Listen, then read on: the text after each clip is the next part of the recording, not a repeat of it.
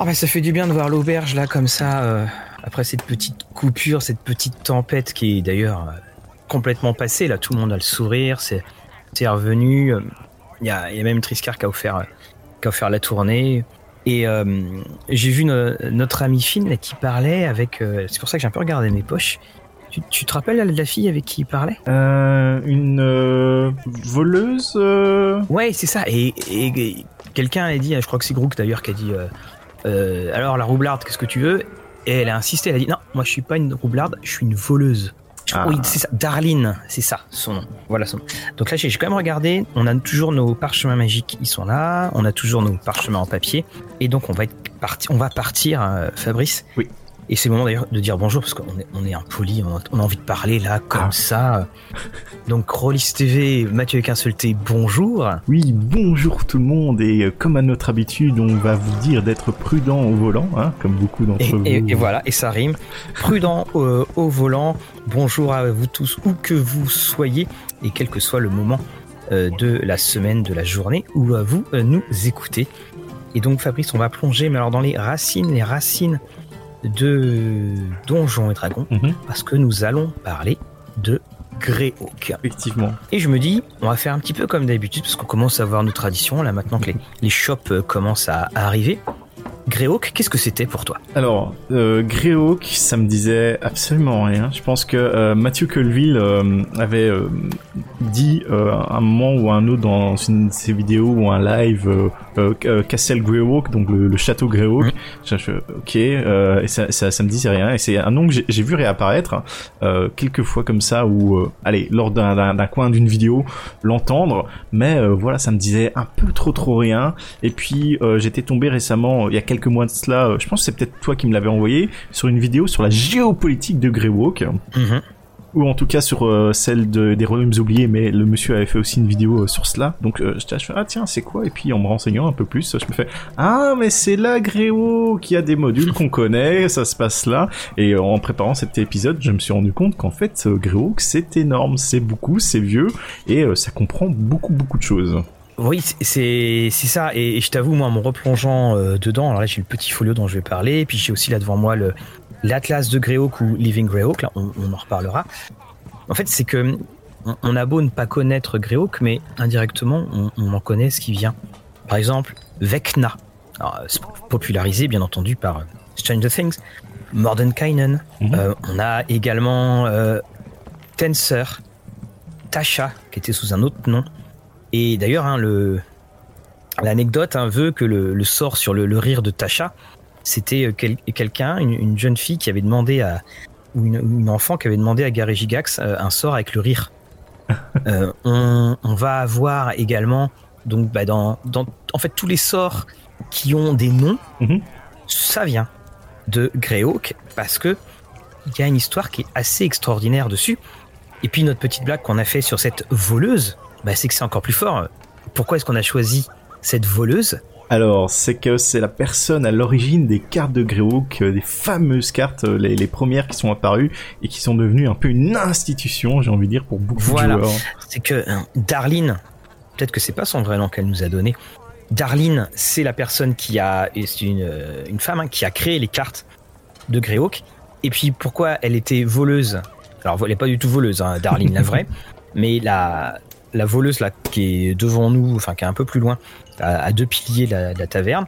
Euh, eh bien le terme, enfin la classe de personnage de voleur est venue de Greyhawk. C'est Greyhawk qui l'a euh, institutionnalisé.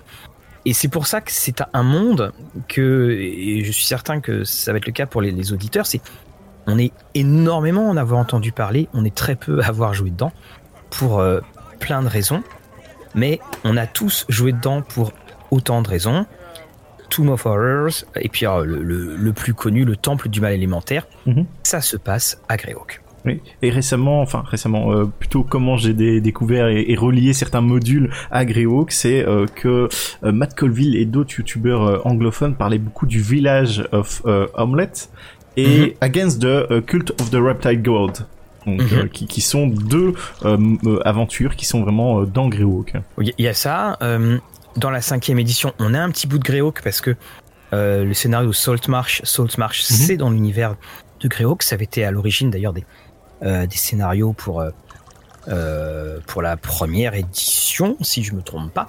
Donc on a on a cet ensemble et, c'est là où ça qui est quelque chose qui est très fort, c'est que évidemment tout s'est un petit peu effacé, mais les on a les racines euh, là je repense à, Big Bill et Rigby. Et tout ça, on a les racines de Donjons et Dragons qui sont là, présentes par le biais de Greyhawk, qui sont là, même encore dans la cinquième. Même si le, monde de Greyhawk euh, est, est, un monde qui est euh, qui existe dans la cinquième dans le sens où il est mentionné à plusieurs reprises mais on n'en dit pas plus. Non, d'ailleurs, c'est ça qui m'avait étonné. Euh, un, peu avant de commencer l'émission, j'ai pris mon euh, Dungeon Master Guide et euh, vérifié s'il apparaissait une ou deux fois et il apparaît très très peu, juste peut-être quand on mentionne certains dieux, divinités, et pour mentionner que c'est un monde en particulier, mais tu n'as pas par exemple pour Dark Sun ou Dragonlance, on te le cite étant un univers accroché à un type de campagne, à un type d'aventure, à un type d'histoire, tu vois, comme euh, pu l'être d'autres euh, d'autres settings. Voilà, c'est exactement ça. Donc et justement, il est voilà, il est discret ce monde sans être euh, mais pourtant il est il est omniprésent, il il a diffusé, il a infusé toute la connaissance de Donjons et Dragons, tout le tout l'univers, tous les univers de de Donjons et Dragons. Alors, on va un petit peu euh, rentrer euh, dedans. Et euh, une des premières choses, bah, c'est que c'est quand même un univers où bah, le. On, dira que pour dire à quel point finalement il marque assez peu, il n'y a pas d'endroit. Il n'y a pas d'endroit. Pour moi, il n'y a pas l'équivalent. Si je dis la côte des épées, bon, ok, les royaumes oubliés. Mais bah, des endroits de Greyhawk dont on se rappelle, il n'y en a pas tant que ça. C'est parce que tout initialement, on connaissait surtout Castle Greyhawk, mhm. qui était un, méga donjon.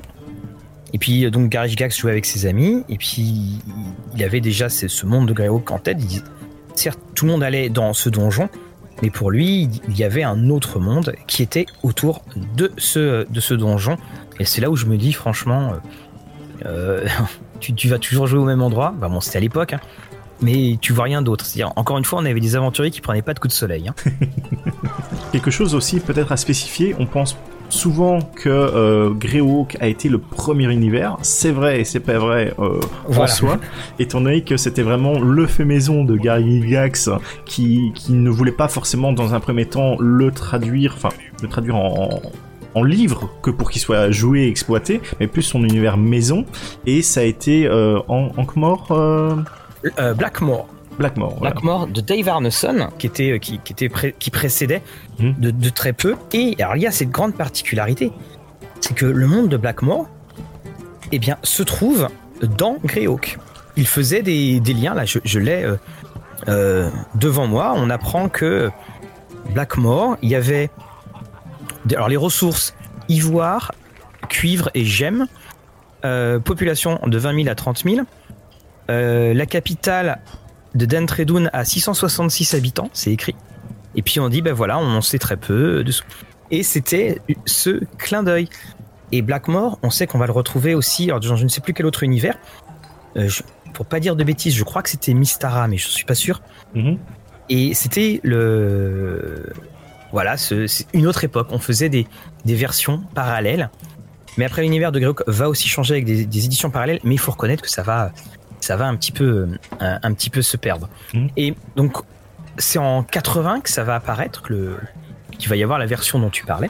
Et alors, c'est, c'est assez extraordinaire. C'est que ça va sortir sous la forme d'un folio. Là, je l'ai devant moi et genre, je l'ai déjà mis sur Twitter. Et euh, je l'ai, c'est peut-être une des choses, et je suis très content justement d'avoir vraiment plongé, de m'être plongé dedans pendant, pendant l'émission, de m'être replongé dedans, parce qu'il y a quelque chose que j'avais pas vu.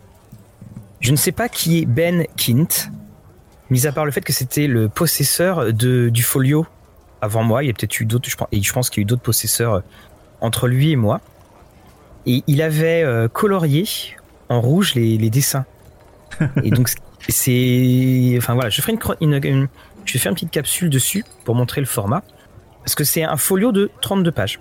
Voilà, 32 hmm. pages dans une espèce de grande feuille. Et la grande particularité de Greyhawk, c'est que c'est un univers qui est très très médiéval.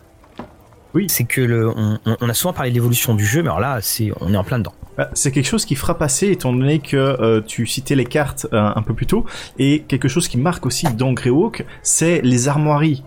Euh, ah oui. donc, avec les, les, les, couleurs comme on peut le voir euh, vraiment euh, très très médiéval. Et ça m'a fait penser quand j'ai vu ça je me fais ah tiens les Bretoniens. Mais bon ça c'est dans dans dans, dans Warhammer. Mais j'ai fait ah ça vient peut-être de là là. Ah oui si tu si tu t'y connais en héraldique tu vas être super content. Parce que le tout autour de la, le, le contour de la page c'est les armoiries des différents endroits. Et puis il y avait avec les cartes de Darlene, D-A-R-L-E-N-E, e, si vous voulez faire des recherches.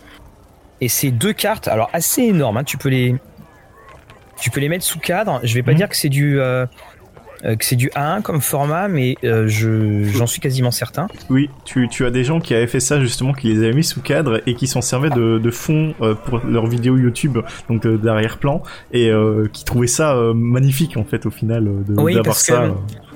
Les, le monde de Greyhawk, c'est, enfin, là où on joue, on joue sur euh, ce qu'on appelle le continent de Flanès, qui euh, et on joue à, l'est de ce continent. À l'ouest, il y a eu euh, des grandes guerres. Il y a eu deux gros événements assez cataclysmiques, ce qui fait qu'il y a eu une migration vers l'est. Et ces cartes-là, Gigax, lui, va en gros quasiment demander à TSR quel est le plus gros format de carte qu'on peut faire. Je peux pas m'empêcher de, penser, quand je vois ces cartes-là, hmm. que c'est ce qui, consciemment, inconsciemment, j'en ai aucune idée, hein, c'est vraiment juste une supposition de ma part, et c'est ce qui va lancer la traduction des grandes cartes dans euh, AD&D, tradition qui a complètement disparu maintenant. Mais c'est ça marque. Oui, on précise peut-être aussi c'est euh, une carte qui est en X euh, scroll, en tout cas qui, qui a euh, un les hexagones, oui, dessus, tout à fait. Un quadrillage d'hexagones que vous voyez bien ce type de carte. Voilà. Voilà, et on peut aller se balader et et ça fait le ça fait le pays, ça fait les pays et c'est visuellement on est en 1980. Mhm. C'est voilà, le jeu de rôle il est pas bien vieux. On est en 1980, ils sortent ça enfin, c'est ça que je trouvais très émouvant. le copyright, ça a 43 ans. Ça a 43 ans. Ils sortent ça et moi je me remets à la à, l'époque où bien entendu il était inconcevable qu'il y ait de la couleur dans les livrets, mis à part euh, Ben qui a euh, colorié. et quand on voit cette espèce de, projection de couleur de la carte, là je comprends tout de suite que on soit happé euh, dedans. Oui, je, pense que ça a dû faire vraiment un effet wow euh, sur toute une génération de joueurs d'avoir cette carte et c'est pour ça qu'elle est aussi euh, marquante pour la majorité des gens quand ils te présentent le, setting de Greyhawk, c'est la carte. Et alors ce monde, euh, donc comme j'expliquais, c'est ce petit, c'est ce petit labyrinthe. Mhm. Et ce petit labyrinthe, c'est ce pourquoi j'ai dit labyrinthe? Je sais même pas. Il doit y avoir un truc dans, dans ma bière. Ce, ce monde, donc avec toutes ces régions, et ces 32 pages, c'est un monde qui est assez étonnant. Euh, alors, quand je dis étonnant, euh, je parle de la forme. C'est-à-dire qu'on va retrouver. Là, là, j'ai euh, les, les nomades tigres, les tiger nomads, les, le royaume de Keoland. J'ai les cantons de Perenland. J'ai donc le haut peuple. Je me retrouve aussi avec le royaume de Furiondi, qui est un royaume qui est assez important parce que eux, ils vont lutter contre les, parce qu'il y a l'histoire de démons qui ont été un peu relâchés. Et puis au milieu de la ville, j'ai la ville libre de Greyhawk, hein, de Free City of Greyhawk. Mais tout ça, c'est euh, un, paragraphe qui va, alors le tout est sur deux colonnes, mhm. euh, et on va, tu vas retrouver sur chaque colonne, tu vas retrouver environ euh, entre 3 et 4, 3 et 4 duchés et autres endroits. C'est-à-dire que c'est très très synthétique. C'est et c'est pour ça qu'il marche aussi très très bien chez les plus anciens. Parce que bah, on parlait du fait maison la semaine dernière. C'est le monde parfait pour faire du fait maison. T'as juste ce qu'il te faut pour te guider, puis après tu te débrouilles. Et également, il mettait, en fin de paragraphe, c'est ici que se passe tel scénario, c'est ici que se passe tel scénario. Donc tu avais les liens. Alors, un, faut quand même bien le dire, euh, beaucoup de donjons. Hein. C'est Gréo, qu'est-ce qu'il construisait? Il doit y avoir une classe de personnages dans le genre architecte qu'il y a plein de trucs abandonnés à chaque fois. En même temps, s'il y a eu deux gros cataclysmes, euh, voilà, ça, ça fait que les civilisations elles tombent, euh, ça, ça fait des donjons. euh. Et alors, tu t'en rappelles de ces deux cataclysmes? Ah, pas du tout. Je t'avoue que j'ai pas été fouillé aussi loin. J'ai plus été fouillé sur le côté, plus que dans le nord pour une fois. Alors, c'est assez énorme. Alors, il y a un, un premier cataclysme. Alors, je sais plus si c'est le premier ou le deuxième, enfin, peu importe. Euh, alors, c'est c'est assez costaud. hein. C'est qu'il y a eu des mages qui ont trouvé un, un sort qui permet de faire apparaître un plan là où tu es. Oh. Voilà. Alors, autant te dire que quand le plan arrive, ça explose tout. Donc, Ah, c'est assez, euh, Ouais. euh, a- a- assez monstrueux. Et puis, le, le deuxième, c'est alors un, un- un terme qui est ultra euh, ultra étrange. C'est le alors si je me rappelle, c'est la pluie du feu sans couleur. Le colorless, colorless fire rain, si je me trompe pas. Mhm. Et là, c'est pareil, c'est tombé de partout. Les cieux sont ouverts et puis euh, autant dire que ça devait courir pas mal en dessous quand même. Ah, tu m'étonnes. Il fallait être bon à, à, à pouvoir éviter les projectiles, on va dire ça. Ouais, et, et, et là tu dis ça, tu te dis ah ouais quand même, parce qu'il y a une, une réputation euh, euh, qu'a euh, Greyhawk, Mhm. c'est que c'est la- une réputation d'être assez low fantasy. Oui. Et je pense qu'elle vient du fait que l'apparence est très très médiévale. Oui, aussi un des trucs, c'est que j'avais pu voir que c'était très très euh, humano-centré, ou en tout cas que il y avait une majorité d'humains. On retrouve quand même euh, les classiques de la fantasy euh, un peu à la Tolkien. On n'a pas trop non plus de race euh, trop, hein, voilà, comme en cinquième, on va dire ça. Ah oui, ah oui, tout à fait. Et que on, on est vraiment sur beaucoup d'humains et un pourcentage assez faible quand même de, de races un peu exotiques. Ah ouais, tu as tout à fait raison parce que quand tu regardes les, caractéristiques de chacun des, alors ce qu'il appelle les divisions politiques, tu as euh, donc tu as ton petit paragraphe enfin, mais avant le paragraphe, à chaque fois, euh, donc tu as euh, alors ils te disent ce qui peut se passer. Donc là il y en a un, ça va être euh, son chef, c'est le prélat de Armor, puis donc tu as son niveau clair de 12e euh, 12e niveau. Par exemple pour Blackmore, c'est un guerrier de niveau inconnu on te parle de la capitale. Donc tu dois donner le. Il te donne le nom, le nom de la capitale et le nombre d'habitants. Avec toujours ce truc que je trouve ridicule. Par exemple, là, dans les royaumes bandits, la capitale c'est Rooknost. Elle a 17 310 habitants. 310. Pas 312, pas 309. On est précis, 310. Et il y a des moments où je trouve un peu ridicule le côté. euh, là, ils sont 29 400 dans, euh, dans le califat de Ekbir. Donc, dans la capitale. Alors, tu as la population, ensuite. On te, demande, on te dit s'il y a des demi-humains. On, dit pas beaucoup on dit des demi-humains. Et à chaque fois, c'est. On en trouve peu. Alors, c'est unlikely, quelques-uns. Ensuite, tu as humanoïde. Et puis après, tu as les ressources.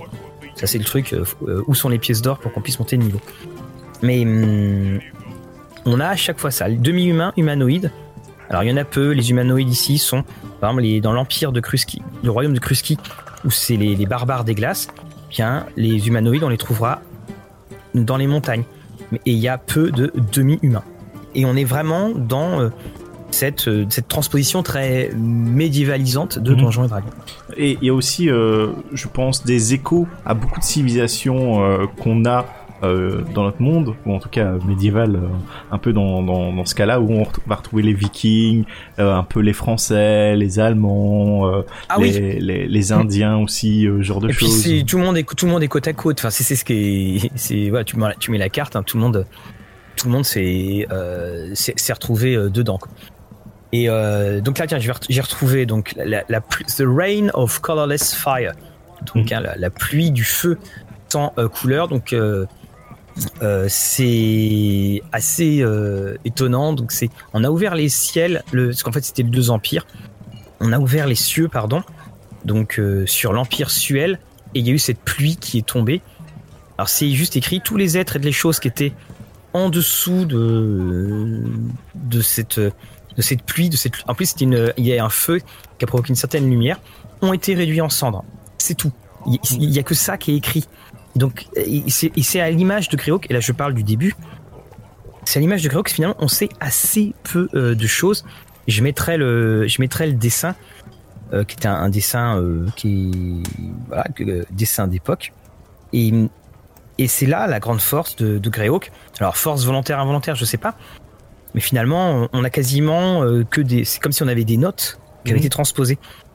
On n'est pas dans un royaume oublié où t'es, enfin, où ça devient encyclopédique à la fin. Oui, c'est ça que quelqu'un avait dit euh, sur une des YouTube, c'est que Greyhawk, tu peux t'approprier le settings comme tu veux. Tu n'as pas besoin de lire, de lire, de lire, de lire beaucoup de lore, d'histoire, etc. comme sur euh, les royaumes oubliés. C'est que avec quelques paragraphes par-ci par-là, tu avais vraiment ce qu'il te fallait en tant que maître de jeu et maître de jeu à l'ancienne aussi, hein, parce que c'était ça aussi euh, à l'époque, je pense, beaucoup le qu'on on cherchait à avoir une sorte de canon. Tu joues dans le monde de Greyhawk, mais à côté de ça, tu t'appropries et tu fais ton donjon comme tu le désires, d'avoir euh, voilà quand même une cohérence euh, un peu globale euh, quand on te fait ah je joue dans Greyhawk, mais voilà comparé à les royaumes oubliés où t'as tous les territoires avec les factions différentes, c'est vrai que ça peut être compliqué, compliqué à gérer quoi, quand- surtout quand Et- tu commences. Voilà, et, et là, c'est c'est pas le cas. Et comme et ça te donne aussi beaucoup de. Euh, tu, as, tu as beaucoup de choses que tu vas pouvoir euh, euh, que tu vas pouvoir gérer et tu vas pouvoir créer sans être embêté.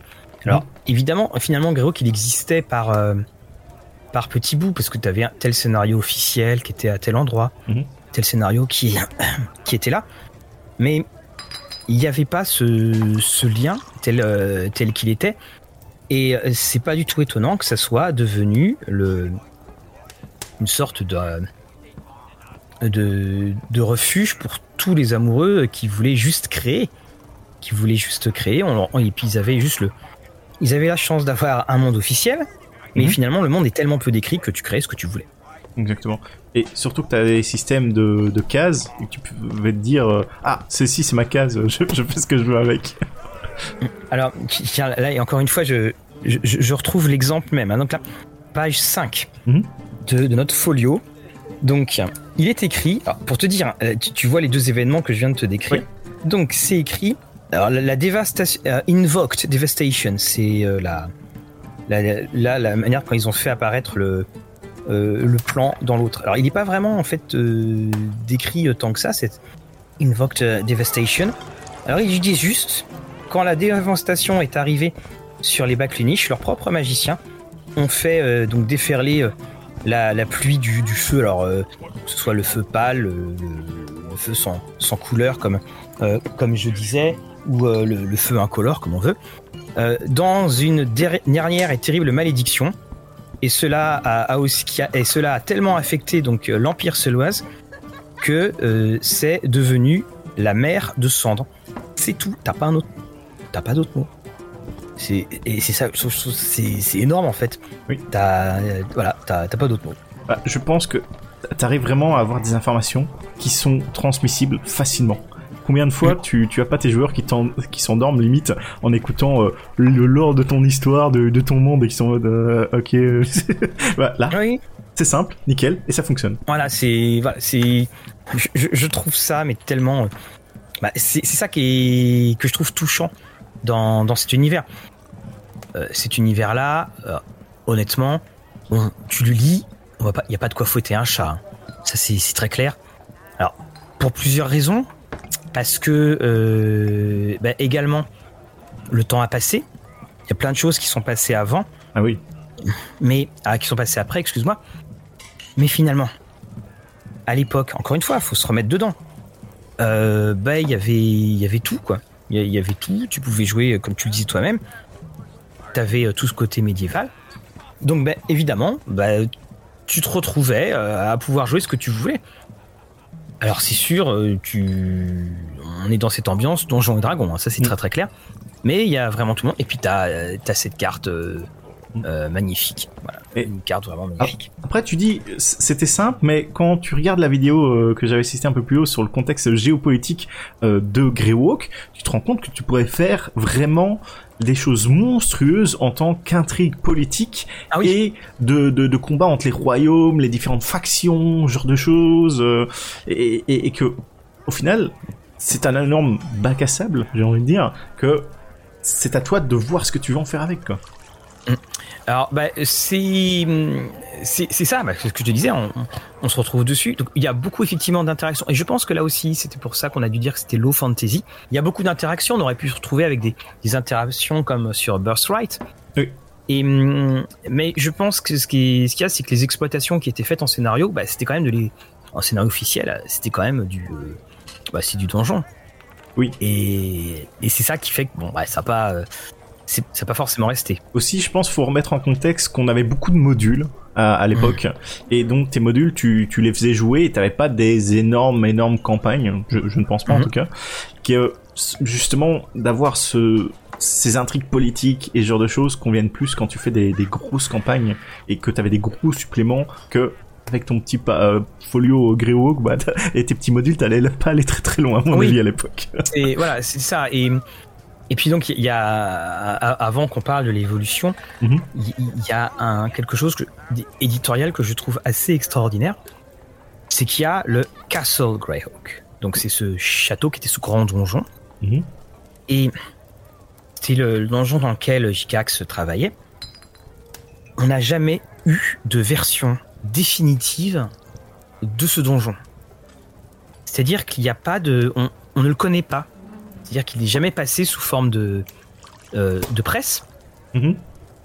Il y a eu un, un scénario, je crois, qui s'appelait Castle Greyhawk, mais qui était humoristique. C'était un, un truc de parodie. Mm. Et il y a eu après, un, plus tard, un, un recueil qui s'appelait Runes of Greyhawk, qui Mhm. reprenait le Castle Greyhawk, mais c'était pas celui de Gary Gigax. Là aussi, c'était un, méga donjon. Je pense que le, le nom faisait envie et, et vendait un peu le produit aussi. C'est pour ça qu'ils ont voulu euh, le faire, mais c'était pas le, le donjon de, de Gigax. Quoique certains disaient qu'apparemment le Ruin, euh, je- le, le nom entier m'échappe maintenant, Oui, mais celui-là se rapprochait peut-être le plus du donjon original euh, que Gary oui c'est ça. Tout, que l'autre était, c'était, il était une approche comique. Je crois qu'il y avait un, il y avait euh, un personnage, enfin, je crois qu'il y a un truc comme un spider druid ou quelque chose comme ça. Ce que je trouve intéressant et très touchant, parce que je suis pas un grand grand fan hein, de Gary Gigax, très très loin de là, mais il y a aussi eu le fait que bon, il s'est fait déposséder de pas mal de choses Mhm. et que Greyhawk c'était sa création et qui faisait quand même beaucoup de choses pour la conserver. Ensuite, il va y avoir évidemment Ed Greenwood qui va arriver, qui va proposer euh, les Royaumes oubliés, puis on, on sait le destin que ça va être. Mais par exemple, une chose qu'on sait peu, bah, je, je te laisse, euh, ce qu'on en parlait hors antenne, c'est pour la troisième édition de Donjons et Dragons. Oui, effectivement. Donc on a eu euh, Gréo qui était forcément euh, dans, dans les premières éditions. À chaque fois, je me trompe dans les noms. Première édition, Advanced Dungeon, euh, basique et tout ça. Bon voilà, vous connaissez donc ces premières éditions. Mais pour la troisième, donc Greyhawk était le settings par défaut de Donjons et Dragons. Et c'est ça qui est énormément étonnant. Car maintenant, tu demandes à un joueur de cinquième édition, est-ce que tu connais Greyhawk? Il fait quoi? Ouais, c'est ça. Et hum, alors, même si ça a été effectivement dans le, le, le, le monde par défaut, Mhm. en gros, les, euh, il faut, il faut le, le, le reconnaître, le mal, entre guillemets, avait été fait avec euh, euh, les Royaumes oubliés. Et les Royaumes oubliés étaient beaucoup trop populaires et, et on, on connaît le destin que, euh, que ça a pu avoir. Mhm. Mais bien entendu, hein, la, la troisième, c'est l'arrivée de Wizard dans, dans la cour de Donjons et Dragons, donc euh, au moins ça coupait. euh, ben, on, on sentait, ils avaient, alors c'était l'espèce à la fois de côté clin d'œil pour les pour les anciens, mais Mhm. bon, ça, là, là, ça, ça n'avait pas pris. Et pourtant, il, il va revenir avec donc Living Greyhawk, Oui. euh, connu en français sous Atlas de, Greyhawk, qui est un, une expérience euh, assez étonnante que euh, donc Donjons et Dragons, enfin que Wizard avait voulu avait voulu créer. Alors c'était sorti hein, sous le D20 euh, D20 système et ça datait de alors, le copyright. le problème c'est ça. Voilà. Il faudrait qu'on trouve. Je regarde s'il n'y a pas quelqu'un qui s'est manié les lunettes dans l'auberge, mais j'ai pas l'impression. Euh, donc là j'ai une version française de 2000 avec euh, un un dénommé Croc qui était à la relecture Oh, ça, ça me dit quelque chose. cette, euh, voilà, de, de cet atlas de, de Greyhawk. Alors, Living Greyhawk, c'est quand même une belle expérience. Donc effectivement, Living Greyhawk, faut savoir que euh, c'est quelque chose d'assez énorme pour moi quand j'ai découvert ça. J'ai fait waouh, qu'est-ce que c'est que ça Et pourquoi je suis passé au, travers Moi qui ai pas commencé D&D plus tôt, honte à moi. Euh, donc euh, Living Greyhawk, c'était en tout cas, je pense qu'ils avaient commencé dès la deuxième édition, mais officiellement, euh, ça a pris de l'ampleur sur la troisième, aussi via l'initiative de Wizard. C'était d'avoir le monde de Greyhawk qui était joué partout dans le monde entier. C'est-à-dire que maintenant, on a Adventures euh, Guild. Mhm. Mais à l'époque, c'était Living Greyhawk et tu jouais avec des endroits dans le monde et sachant un truc de fou, c'est que ta localisation en vrai représentait une région dans le monde de Greyhawk. Oui. Et, et j'étais je wow. C'était du massivement multijoueur par correspondance quasiment en fait. Oui, c'est ça, et que euh, tu, avais un système de, t'avais vraiment une organisation de, de fou qui encadrait cela, et Bon, certains détracteurs diront que ça a un peu délapidé le sitting, euh, étant donné qu'il y avait des scénarios qui étaient euh, plus ou moins officiels que pour jouer dans euh, Living Greyhawk, et que du coup, tu, si tu voulais jouer à Greyhawk, Greyhawk, officiellement, bah voilà, tu te retrouves avec des choses qui étaient pas forcément tip top mais voilà tu avais ces parties qui étaient jouées chaque semaine comme on peut le retrouver maintenant et tu pouvais, il y avait forcément des règles très très spécifiques. Oui. Euh, Assez drôle, j'ai trouvé d'ailleurs. Oui, et qui, ont été changées au fur et à mesure de, de ce qui sortait aussi. Et un truc, euh, c'était le, tu, tu, avais par an, donc année en vrai, tu avais 52 euh, temps d'unité que tu pouvais dépenser à chaque session. Donc chaque session que tu jouais normalement dans ta région, tu dépensais un point d'unité. Et si par exemple, moi je décidais d'aller euh, aux États-Unis, et de jouer une session là-bas, je devais payer plus de points. Je devais payer deux points, ou pour certains aventures dites euh, euh, corps, qui correspondaient à certains types d'aventures euh, spécifiques, je payais deux, deux points. Et au fur et à mesure que tu dépensais tes points, quand tu arrivais à zéro, tu ne pouvais plus jouer pour l'année entière. T'imagines T'imagines s'il y avait ça à WoW et il y avait, t'avais des choses, donc en fait, tu avais un, une sorte de corpus mhm. qui avait été mis. Alors c'était par le, c'était par le cadre de la euh, RPGS, c'était la Role Playing Game euh, Association, mhm. je crois. C'était quelque chose qui se voulait euh, et, qui avait commencé en fait dans les années 80. C'était quelque chose qui était qui, était qui était pas du tout récent. Et t'avais alors par exemple, si je me rappelle bien, c'est que quand un personnage mourait dans ta dans, Living Greyhawk, mhm tu pouvais pas le ressusciter dans la partie, tu le retirais de ta campagne. Oui, c'est ça. Il, partait, c'était fini. c'était ça euh, que euh, il y avait des limitations sur les personnages mauvais mhm. en, euh, en, alignement, et puis tu avais un niveau maximum crois que euh, tu pouvais aller que qu'à 17 ou 18 Alors, quelque chose comme ça. ils ont changé. Au début, ils avaient décidé 18 et puis ils sont passés à 16 euh, et puis ton personnage prenait sa retraite en fait. Donc mm. euh, c'était ça. Et aussi en fonction de ta région, la région où tu créais ton personnage, tu avais certaines races qui étaient disponibles et pas d'autres. Et donc ça veut dire que si tu voulais spécifiquement jouer une race et qu'après tu te retrouvais à jouer chez toi, ah, tu, tu payais double en fait. c'était c'était un peu compliqué. D'ailleurs, euh, j'ai retrouvé, j'ai retrouvé, hein, j'ai fait ma petite recherche. Donc euh, pour euh, la France, ça représentait une région en particulier qui est la région de Ekir. Mhm. Et le Benelux, donc hein, pour moi par exemple, ça aurait été Sundy. Voilà, donc deux régions. Ah, Attends, j'essaye de retrouver justement la définition de. Alors Ekir, tu l'écrivais comment? E K B IR. Egbir, ah bah ah, ça a un peu changé parce que c'est le, califat d'Egbir, c'est dont je parlais tout à l'heure. Ah, voilà. Et euh, elle est fondée par les survivants de la Grande Invocation. C'est un petit port qui est devenu un endroit pour euh, euh, les nomades. Mhm. Ça a peut-être changé après. Mais voilà, donc tu, tu serais français, tu, tu jouerais dans, dans, euh, dans ton magasin et tout ça, euh, t'es, parti organisé, et donc tu jouerais dans cette région-là euh, la plupart de tes aventures. Et ce qui était assez fou aussi, c'est que euh, tu pouvais éventuellement jouer à d'autres, dans d'autres régions lors d'événements spéciaux où les MJ se déplaçaient, type la Gen Con. Imaginons, t'étais un MJ français et tu te déplaçais jusqu'à la Gen Con, et les gens pouvaient jouer justement les aventures de ta région à l'époque. Et je, enfin, c'était fou, hein, parce qu'ils avaient réussi à faire ça. Il n'y avait pas Internet. Ils avaient réussi à faire ça avec cette. Parce que dans, dans la classe, donc, il mentionnait hein, le, Living Grow qui disait bien que c'était le cadre de campagne. Alors, le, le, supplément, il fait. Euh, on est loin du folio. Il fait 192 pages.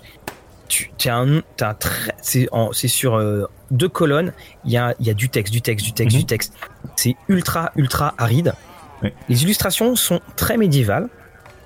Et euh, ce qui, ce que j'ai trouvé intéressant, c'est euh, là aussi hein, rien du tout au niveau euh, des index, alors qu'il y, a- il y a plein de noms.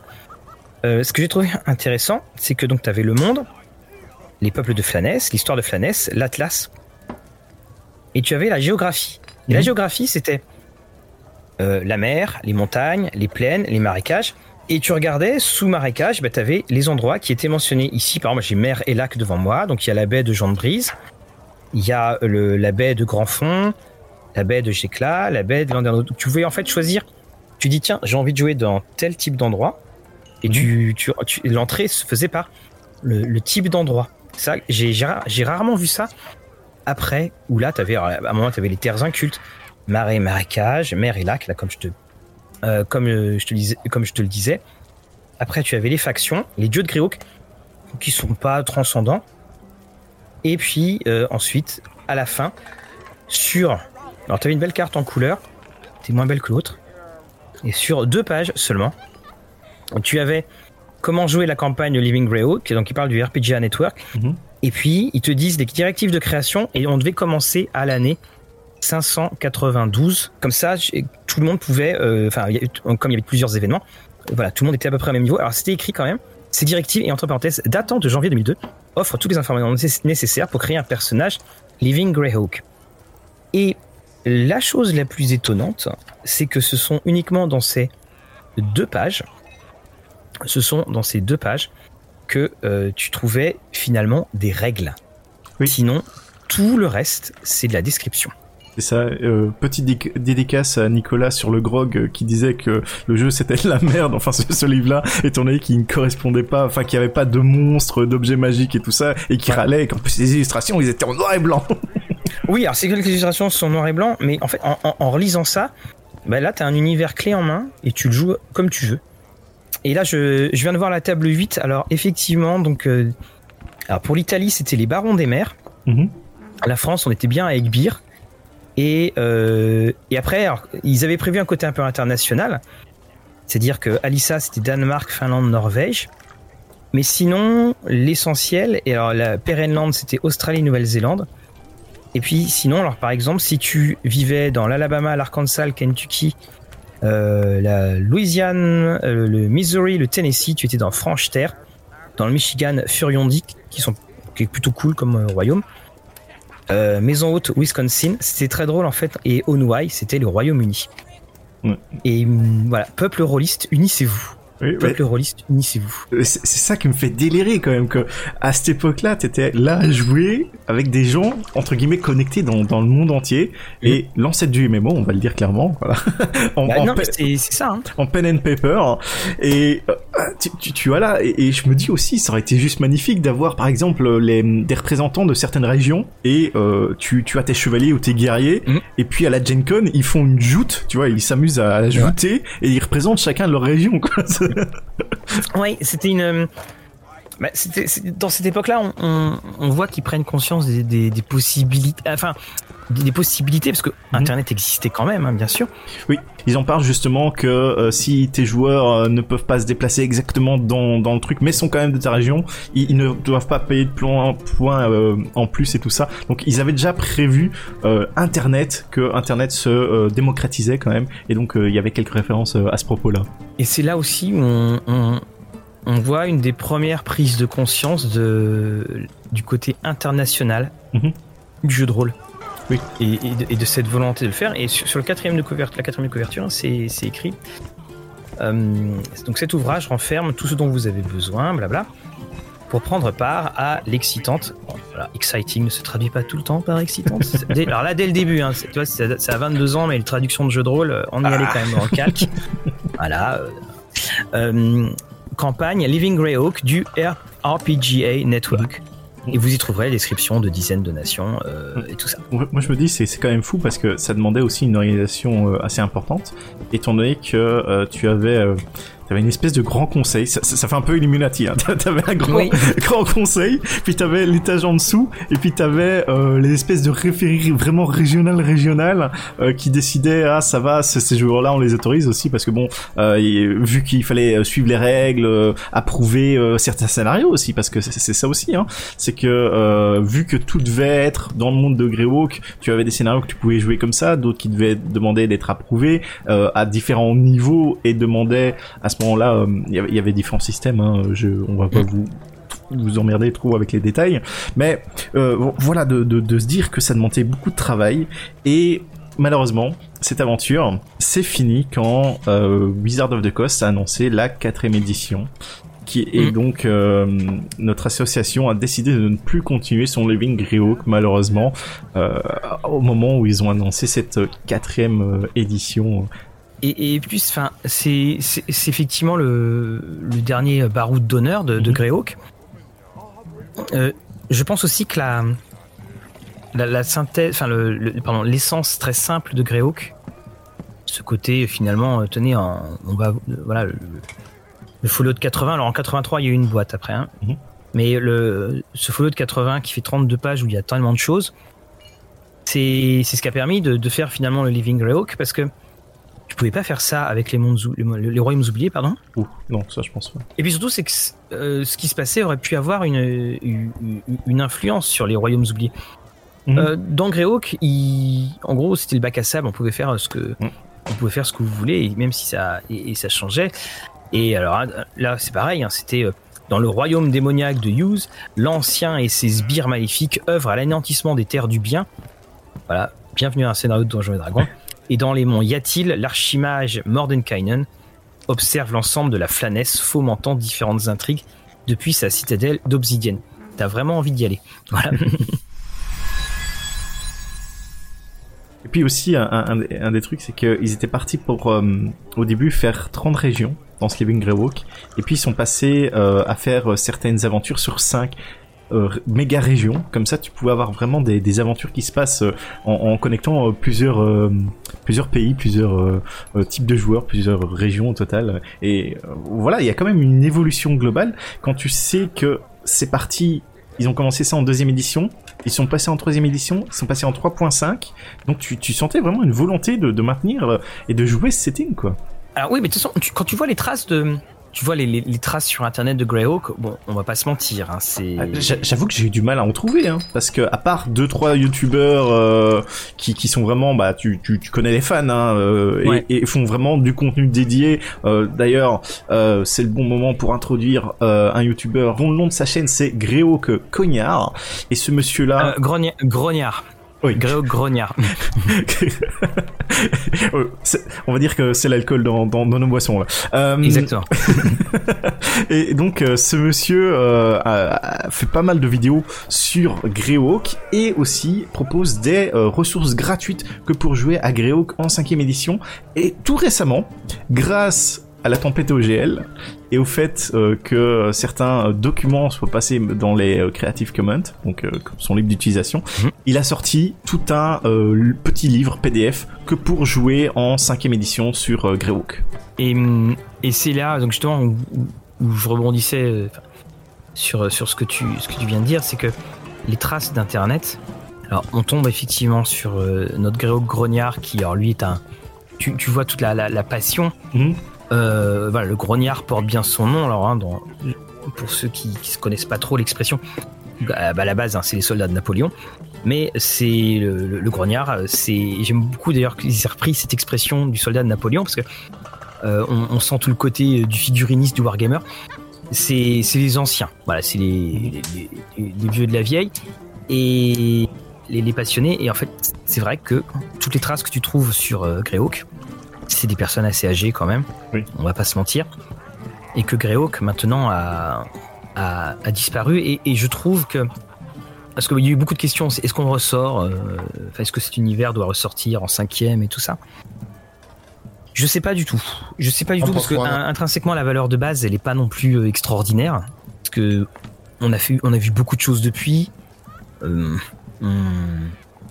on a, on peut faire effectivement beaucoup d'interactions, mais on Mhm. n'est pas dans de l'originalité euh, affolante. Oui. Et, et c'est là, s'il devait sortir maintenant, s'il devait y avoir une cinquième édition, ce qui n'est pas du tout, euh, ce qui est pas du tout annoncé, est-ce que ça ne serait pas un élément de plus qui serait ressorti pour euh, redisparaître?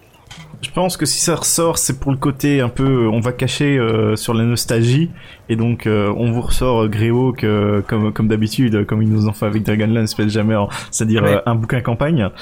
Mais en soi, par rapport à tout ce qui est euh, sorti, que ce soit euh, officiel ou euh, fait sous OGL, ça se ferait écraser en fait, parce qu'il y a très peu d'originalité, et même Mm. si ça le costait euh, nostalgique, historique, bah, je pense pas que ça fonctionnerait des masses quoi. Oui, c'est ça. Puis alors, là, tu vois, je, je, je- je te le dis euh, en direct, j'ai reçu le Dragonlance, le, le livre, hein, le Mhm. jeu de plateau n'est pas encore sorti. J'ai jeté un coup d'œil dedans. Bon, bah, euh, comment dire? Voilà, c'est bien, ok. Et mais euh, ça a rien de fabuleux, Mhm. loin de là. L'histoire m'a l'air très dirigiste. Et, et puis euh, ça tient entre peu de pages pour qu'on on redonne toute l'essence même du, du jeu. Alors, et faire de Gréo que voilà un, un autre un, un autre élément, même si euh, encore une fois, si tu regardes dans euh, les scénarios euh, Yawning Portals avec tous les tous les, les scénarios de la, des vieux de la vieille Mhm. qui sont dans, il y en a un paquet qui sont dans Greyhawk. Oui. C'est les grands classiques. Hein. Tomb of Horrors et euh, White Plume Mountain par exemple. Effectivement. Oui, je ça. Oui, c'est le nom. Mais euh, je pense que le, le destin de Greyhawk, c'est d'être là, disséminé, au loin, dans le décor. Uniquement, euh, tu sais, a, en, en Normandie, la, la trace des Vikings, on ne la trouve que dans une seule chose, c'est les noms des villes. Quand les, fi- les villes finissent par heure, comme Honfleur, Barfleur, quand les, finis, les, les villes finissent en œuf, comme euh, Elbeuf, Criquebeuf, bah, c'est un peu à ça que j'ai pensé quand euh, je relisais Greyhawk et que je lisais les publications euh, de maintenant.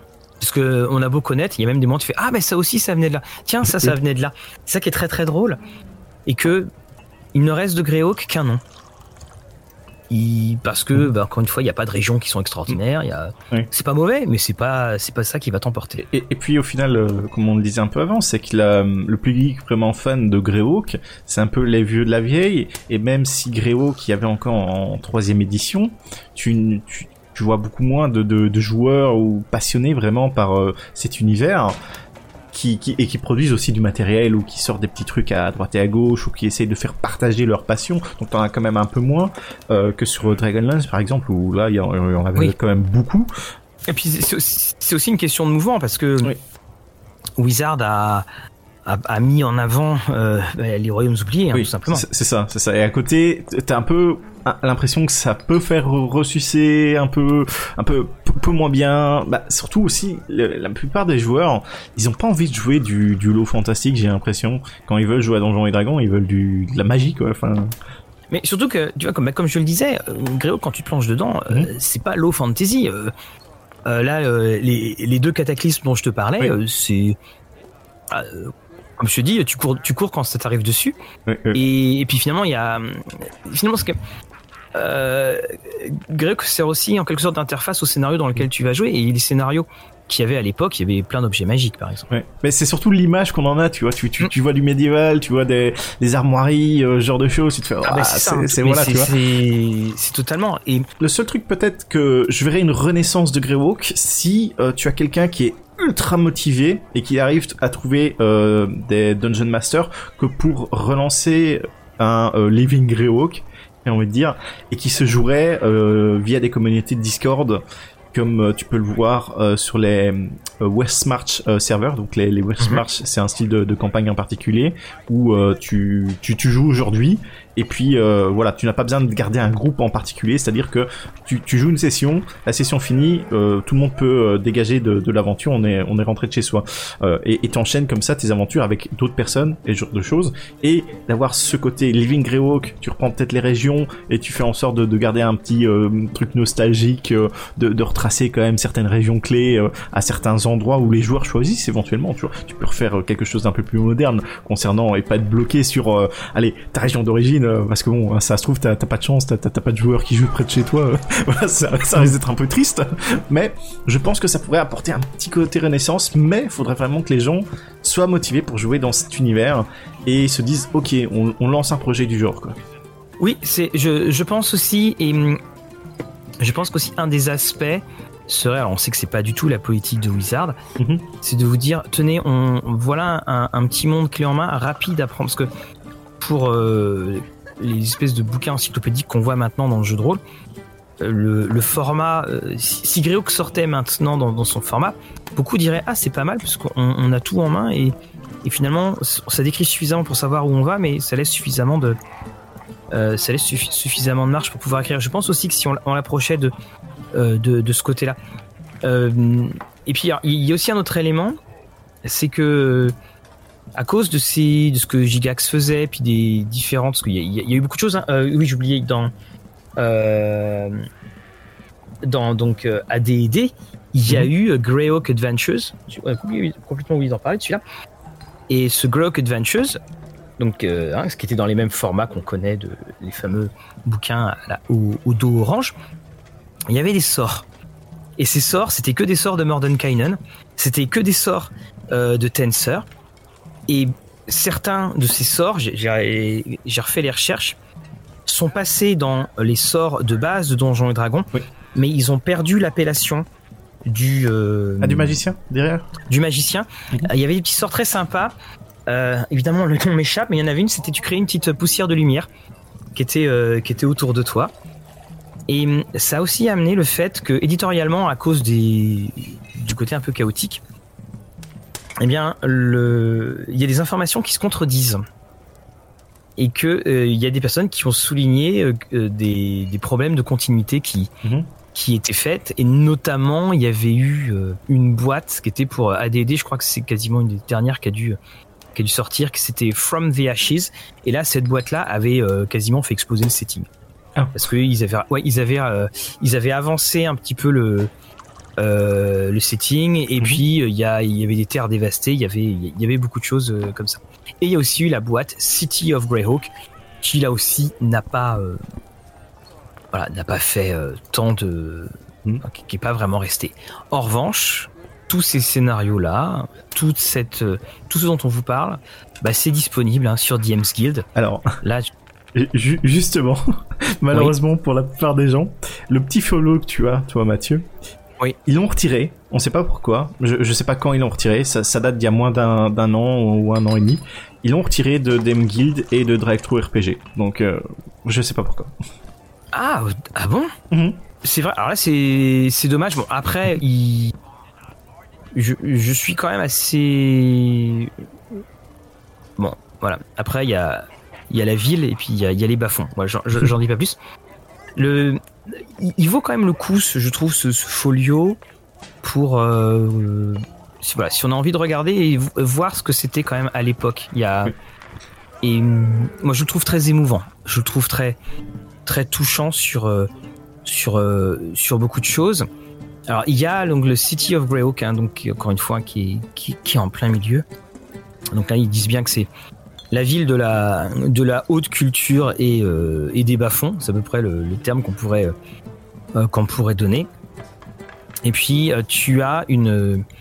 Et donc, c'était une boîte, City of Greyhawk, mais maintenant, c'est un. voilà, on peut les avoir sur DM's Guild. Je sais qu'on a plusieurs, on a plusieurs auditeurs qui nous ont demandé mhm. si parfois on pouvait faire une sélection et en parler de cette DM's Guild. Je pense que si on le fait, on, on, fera ça dans le cadre d'une vidéo, ça sera beaucoup plus simple parce avec le partage d'images et, vous pourrez voir ça. Mais là, tu vois, bah, je me dis que le City of Greyhawk, euh, qui est en ce moment en solde, euh, bah, why not? Pourquoi pas, euh, comme tu dirais. Hein, donc, donc, donc voilà. En revanche, ah, bah non, ah non, le problème c'est c'est du couverture souple. Bon, voilà. Ah oui, mais ça, on peut pas tout avoir, Mathieu. Voilà. Oui, mais ça j'ai jamais compris pourquoi. Mais bon, ça, ça fait partie des des grands secrets. Donc euh, donc voilà. On a fait le tour ou presque. Bah, J'ai envie quand même d'inviter nos auditeurs éventuellement à partager peut-être certaines anecdotes sur leurs aventures sur Greyhawk, bien entendu. Oui. S'ils ont Bien joué entendu. dans le Living euh, Greyhawk, ça j'ai envie de savoir si, comment c'était, est-ce que vous aviez bien joué, est-ce que c'était pas trop compliqué, euh, si- s'il y a des éditeurs qui, qui ont joué comme ça, ça, Alors ça, moi, ça j'ai- j'en ai m'intéresse. rencontré pour ma part très peu Mhm. parce que euh, Ça, ça devait jouer en Euh, anglais, non? Je suppose. Euh, Oui, parce que le, euh, à ma connaissance, hein, et Mhm. là encore une fois, hein, vous connaissez tous le, le principe de l'émission et de la taverne. Donc, Ah. euh, voilà, on parle et on parle, on se vante et tout ça. euh, euh, le- à la classe de Greyhawk est pour moi une des premières choses qui a été qui a été traduite en, en, en français. Et parce que pour ma part, je n'ai jamais vu un, un bouquin euh, en français de, de Greyhawk. Alors le folio, n'en parlons euh, même pas. Et également, donc, euh, Greyhawk Adventures n'a pas été traduit. Et ce qui fait que, aussi, Greyhawk, donc, tu pouvais y jouer qu'en anglais. Et puis, en, en- comme en français, tu avais eu les traductions des Royaumes oubliés. Et que, très régulièrement, tu lisais dans les magazines, ouais, c'est pas génial, Greyhawk. hein. C'était vraiment ce que, ce que tu lisais. Le, La seule, finalement, le seul titre de gloire que Greyhawk avait, c'était Dead de Gary Gygax. Oui. c'était la seule chose. Donc, bah, ça, euh, les choses étaient, euh, voilà, ça, ça fait partie de ces jeux dont c'est comme Fatal, quoi. C'est des jeux, per- personne ne les a, personne n'y a joué, personne ne l'a lu, mais tout le monde en parle, quoi. C'est, à peu près ça. Faut savoir aussi qu'il y a eu quelques romans, Gréo. Ah oui, c'est vrai, j'avais cru voir ça. Je crois qu'il y a eu aussi, je crois aussi qu'il y a eu un jeu vidéo. Alors je suis plus sûr de ça non plus, mais en revanche j'ai trouvé un chiffre. J'ai vu qu'il y avait eu plus euh, de 60 jeux vidéo qui ont été euh, faits sur Donjons et Dragons. Ah bah ça m'étonne pas, hein. il y a eu beaucoup beaucoup de jeux je pense, euh, et même des jeux qu'on a totalement oubliés. On parle souvent des jeux Baldur's Gate parce que c'est ceux qui étaient les meilleurs et qui sont restés dans les mémoires de la majorité des gens, mais il faut savoir que, ah, je vais pas dire non plus dès le début de D&D, mais très tôt dans D&D, on a eu des jeux vidéo euh, sur D&D, on a eu des, des jeux d'arcane aussi, arcade, pardon. Euh, voilà, donc le, le jeu vidéo et D&D allaient un peu de pair. hein. Et c'est pour ça que bah, on, on peut trouver hein, sur Greyhawk aussi plein de petites euh, productions euh, amateurs. Il y a Mhm. même quelques alors, des françaises. Il y avait Flânerie, qui est un, un- un petit jeu sur greyhawk.fr que vous pouvez aller euh, que vous pouvez aller voir. Et c'est c'est vrai que moi c'est ça m'a quand, quand j'ai préparé euh, tout ça, ça m'a un petit peu euh, voilà j'ai trouvé ça ouais, très touchant et vraiment euh, vraiment très touchant de, de voir cette genèse parce que finalement ça se faisait au, au, au fur et à mesure ça se faisait euh, en fonction des parties qu'ils faisaient entre copains Mhm. dans la construction de Donjons et Dragons Oui. et que pour le coup ce qui, ce qui se faisait à table ben j'aime j'aime cette idée que euh, euh, Castle euh, Castle Greyhawk donc Mhm. qui est ce fameux scénario bah, j'aime cette idée que finalement personne va le lire parce que ça tu vois ça crée un, un- une petite aura de mystère Mhm. euh, qui euh, je, suis- je suis à peu près certain que si on le lisait je pense qu'on s'ennuierait beaucoup hein, faut, faut pas se mentir mais c'est je trouve qu'il y a ouais, y, a, y a un petit truc d'un petit peu poétique euh, là-dedans Ouais, il y a un côté historique, touchant, et puis ça me rappelle euh, quelque chose un peu en écho, c'est-à-dire euh, Critical Role, étant donné que quand ils ont commencé à diffuser leur partie, ils étaient niveau 7. Et avant tout cela, tu, bon, on avait eu un résumé de ce qui s'était passé, euh, mais tu, tu as, tu, tu, as pas eu tous les détails des, de leur première partie et tout ça. euh. D'ailleurs, bon, c'était sur un autre système, c'est sur Pathfinder, mais vo- vo- voilà de, de savoir ça là, qui, qui, qui avait eu un avant leur euh, jeu, et puis ils ont développé leur actual play, et ils ont même sorti des bouquins sur leur univers. Donc ça, ça- ça- je trouve qu'il y a un petit écho sur ça.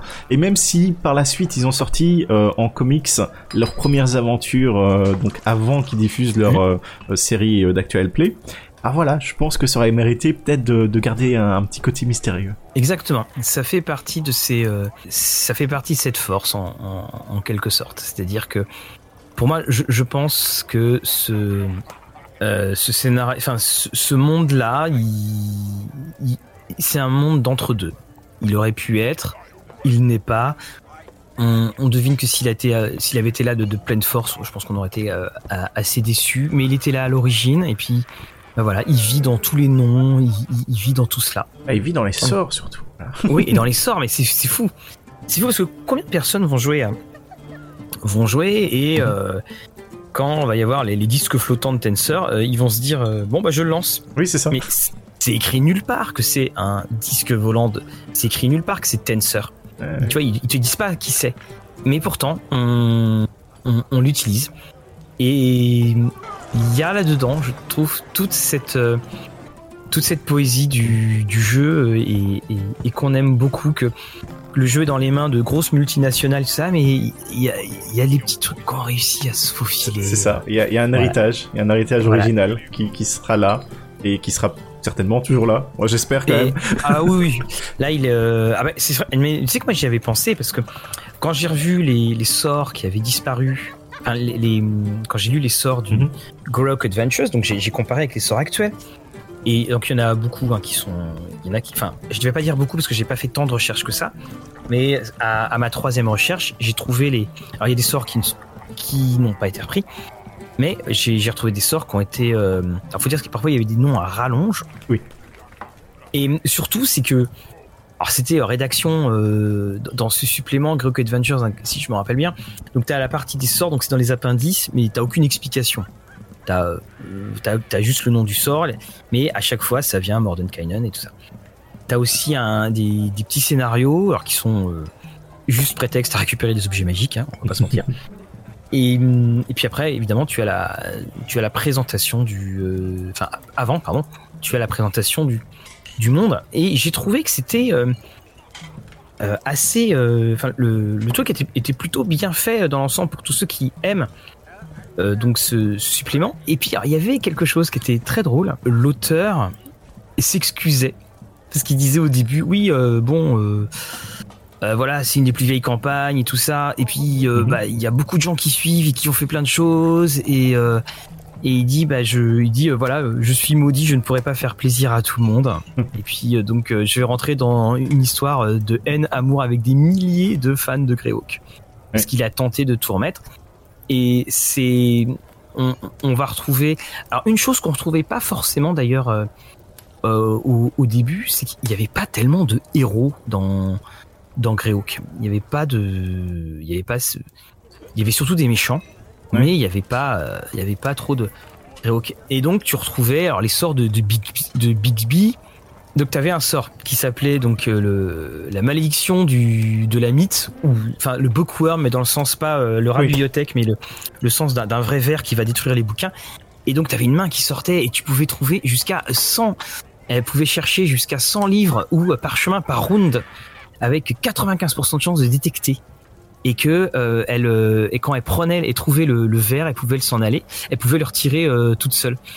Et ah ça aussi tu vois, c'était des sorts qui sont hallucinants. Donc tu avais également le le l'é- le- l'équipage de construction de Bigby ou l'équipe de construction de Bigby. Elle a, elle va créer autant de paires de mains que tu as de niveau d'expérience, un petit peu t'es un petit peu comme dans Cendrillon.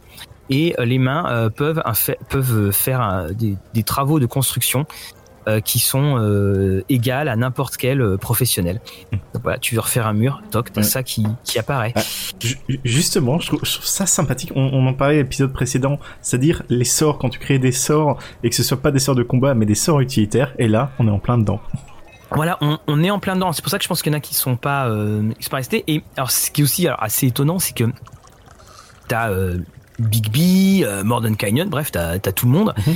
Et mais ici, il, il- alors sauf si je l'avais raté à l'époque, mais il t'expliquait pas euh, ce qu'était, euh, ce que représentait euh, tel ou tel magicien. C'est juste que voilà, il, il faisait des sorts. Donc t'avais euh, euh, Otilook, t'avais Otto, alors bien sûr un euh, Otto et donc là par exemple il y en avait il y en avait un donc chez Otto tu avais les rythmes de Christ, les, the crystal rhythms donc euh, si tu rates ton euh, jet de ton jet de sauvegarde eh bien, euh, tu vas entendre les- le carillon de, des, des carillons de cristaux, enfin de cristal, comme s'il y avait des cristals qui, des- comme s'il y avait des cristaux. Pas évident là ce soir les les, les conjugaisons.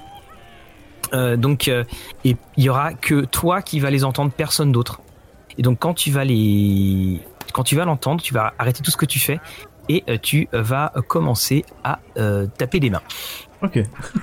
Voilà, et donc elle ne peut plus, la créature ne peut plus utiliser ses mains pour quoi que ce soit d'autre. Ils aimaient beaucoup les mains, hein, euh, visiblement. Donc euh, on, tu as, tu as, avais tout ça et c'était des sorts. Tu as le gong d'isolation.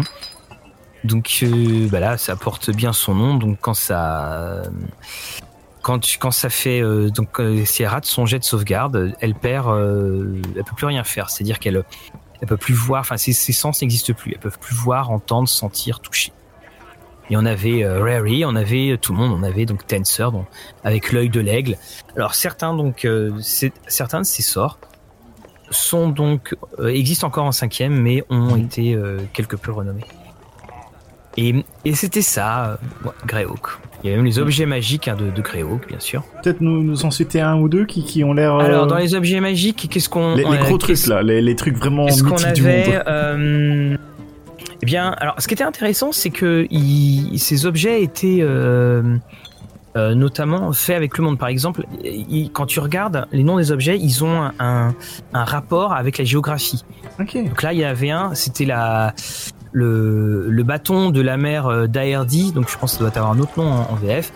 Et euh, c'était pour euh, utilisé par les marchands qui allaient dans les eaux infestées de, de pirates. Et donc ça crée soit un, l'apparition d'une illusion, soit un, un brouillard, soit des forces spectrales. Puis, tu vois, et puis en plus ils en disent pas plus. Hein. C'est- C'est à toi de. Il y avait le bâton de Nachtmarch. Alors là, c'était euh, celui-ci. Donc c'est pareil, ça venait des tribus donc dans du Nachtmarch. Euh, rayon de la mort. Mais attention, contre un insecte ou un monstre humanoïde. Ok. Voilà. Euh, et également, tu pouvais invoquer des petits animaux ou des ou des, des choses, des, cho- des, coches- des choses comme cela. Puis après, donc évidemment, quelques allumettes. Mais ce qui est, ce qui est ça qui était bien là, tu avais le le coffre de Furiondi euh, qui permettait de préserver les, les corps de ceux qui étaient euh, les, pardon, les, euh, les cercueils, qui permettait donc de préserver ceux qui étaient morts honorablement. Mhm. Euh, le calice des, des terres du bouclier, bref, euh, the Shieldlands. Et chaque objet magique était nommé par rapport à l'endroit. Ah ouais, c'est c'est quand même intéressant ça. Au Oui, final, ça aussi. Ça, parce que bah, ça te permettait de. Et c'est pour ça aussi, hein, quand on dit euh, fantasy, non, pas du tout. pas du tout. Et il y avait la lanterne de Greyhawk. Elle a été trouvée par des pillards dans le euh, château abandonné de Zagig Yarken. Alors attention, Zagig, ça peut faire penser à Gigax parce que c'était le cas. Il y avait, c'était des, c'est des demi, euh, des demi anagrammes. L'archimage fou. Euh, alors, on ne sait pas pourquoi il l'utilisait, bien que beaucoup de personnes suspectent euh, qu'il servait de garde, euh, de protection contre une des créatures surnaturelles avec lesquelles il, il était en, en relation. Et donc, là, une fois par jour, cette lanterne euh, projette une lumière magique pendant un tour et elle rend visible tout ce qui est invisible, tout ce qui est déphasé et toutes les créatures éthérées dans un, un rayon de euh, 150 euh, non, 50 50 pieds. Donc 50 pieds je vous laisse faire les les euh, conversions et elles sont elles deviennent donc visibles et cette lumière va repousser tous les morts vivants comme si vous étiez un, un clerc de 15e niveau Ouh, C'est pas mal. C'est Oui, ouais, voilà. puissant ça. voilà. Donc tu vois, il y, avait, il y avait des choses. Et encore une fois, quand tu regardais les illustrations de l'époque, c'était des illustrations qui étaient euh, euh, très médiévales. Et puis après, il y a toute une géographie donc du de Horse. Je sais pas comment on prononce vraiment, mais donc c'est c'est la, la terre où on est. Et Flanès, c'est un des c'est un des c'est un des continents. Mm. Voilà donc notre petit voyage en en Greyhawk. J'ai envie de faire ma petite conclusion de mon côté, c'est-à-dire que d'habitude, euh, quand on euh, voit un monde, quand on se renseigne sur euh, un des univers, je suis là, je fais oh ouais c'est bien, c'est bien et tout.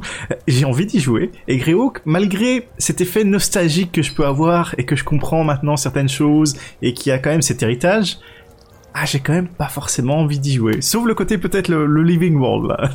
Le- ce- ce- Oui. donc, mais ça Bah- c'est c'est plus une mécanique liée euh, à tout un toute une chose à côté. Mais voilà c'est. Je, je- je- je suis d'accord avec toi. Je, je partage ça parce que moi c'est pareil. hein, euh, découvrir slash redécouvrir euh, euh, Gréox, ça a été un vrai plaisir. Mhm.